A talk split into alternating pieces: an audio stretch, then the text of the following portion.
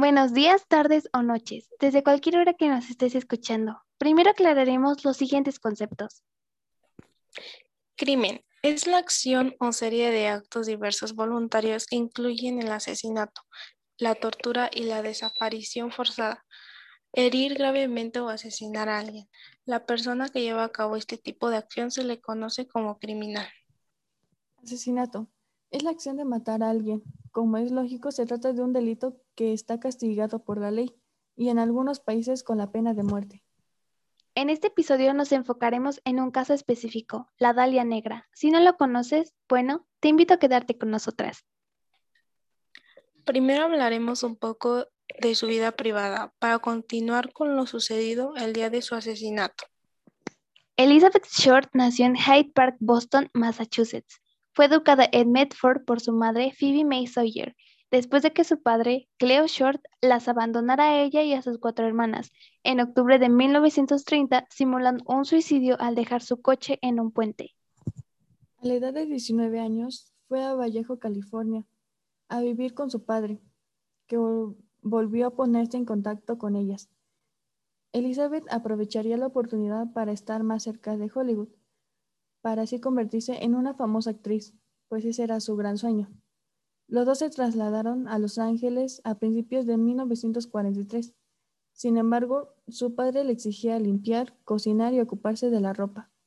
Obtenía dinero, la mayoría de las veces trabajando como camarera, y ocupaba sus ganancias para comprar maquillaje, ropa y joyas con la esperanza de que algún cazatalento le pusiera el ojo encima. En Florida conoció a Matthew Gordon Jr., quien le pediría matrimonio y moriría tiempo después en un accidente.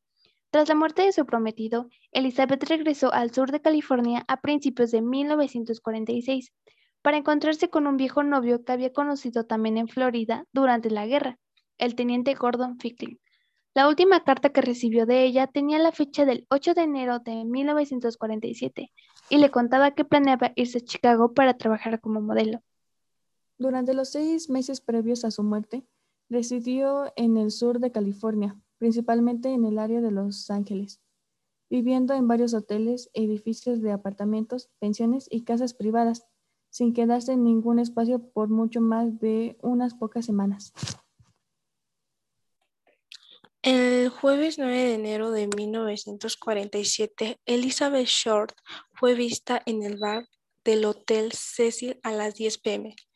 Cruzó por el lobby y salió a la calle y desde ese momento ya nadie volvió a ver.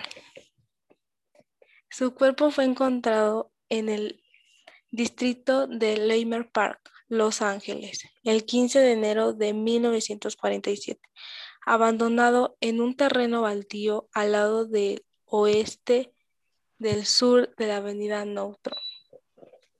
El cuerpo fue descubierto por una vecina llamada Betty Versiller, que estaba caminando con su hija de tres años.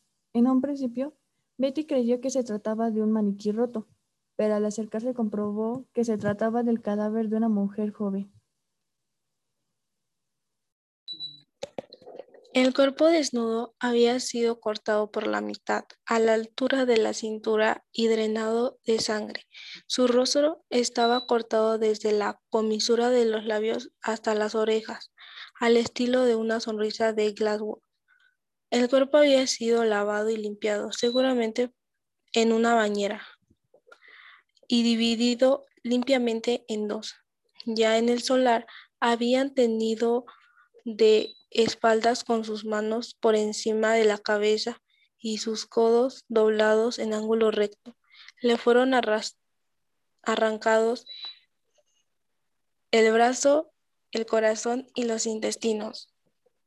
Le mutilaron el pezón izquierdo, le cortaron el vientre un poco por encima de la entrepierna, le seccionaron un trozo de muslo izquierdo e insertaron el pedazo en su vagina. La asfixiaron y fracturaron las piernas con un bate, al igual que la cabeza. En la tierra cercana se veía la huella del talón de un zapato masculino junto a marcas que parecían de un vehículo, y en el fondo del terreno apareció un saco de cemento vacío con algunas gotas de agua ensangrentada. La autopsia reveló que había fuertes marcas en sus tobillos y muñecas hechas por una cuerda, sugiriendo que había permanecido maniatada al menos tres días durante los que fue torturada con saña, como mostraban las numerosas laceraciones, golpes, cortes, quemaduras de cigarrillo y el pecho derecho despellejado, todo ello sufrido en vida. Se dijo que también había sido obligada a comer excremento, que fue hallado en su estómago, pero lo más probable es de que se tratase de una transferencia de fluidos al realizarse la evisceración. Aunque el cráneo no estaba fracturado, Elizabeth tenía moretones en la parte frontal y derecha de su cuero cabelludo, con una pequeña cantidad de sangre en el espacio subaracnoide, en el lado derecho. La causa de muerte fue la pérdida de sangre de las laceraciones del rostro combinado con el shock de una conmoción cerebral. Un poco antes del homicidio había salido a la luz la película La Dalia Azul, en donde se habla de una desaparición y asesinato de una mujer joven. Las semejanzas con el caso de Lisbeth y el hecho de que siempre vistase de negro conjunto a ser llamada la Dalia Negra.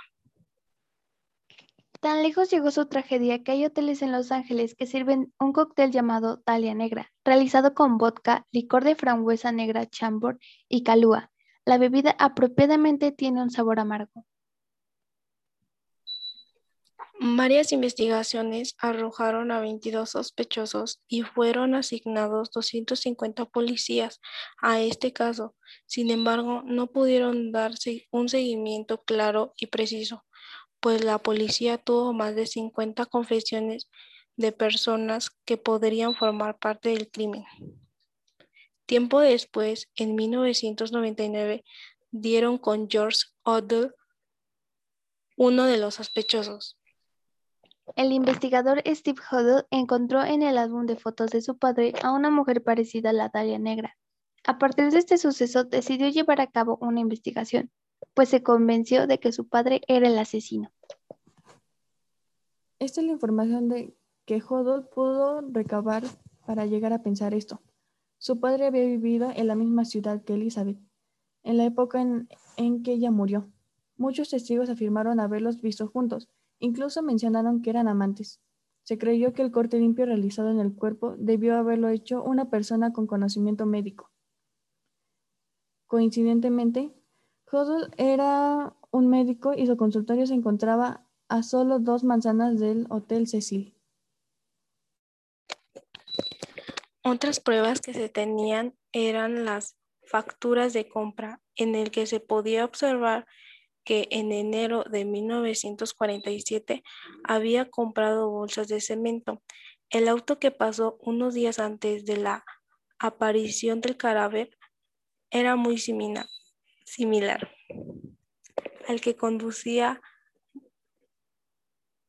George y la similitud entre su letra y la del asesino en la carta enviada. A pesar de todas estas investigaciones y pruebas en su contra, no se arrastró por diferentes motivos. De esa forma, el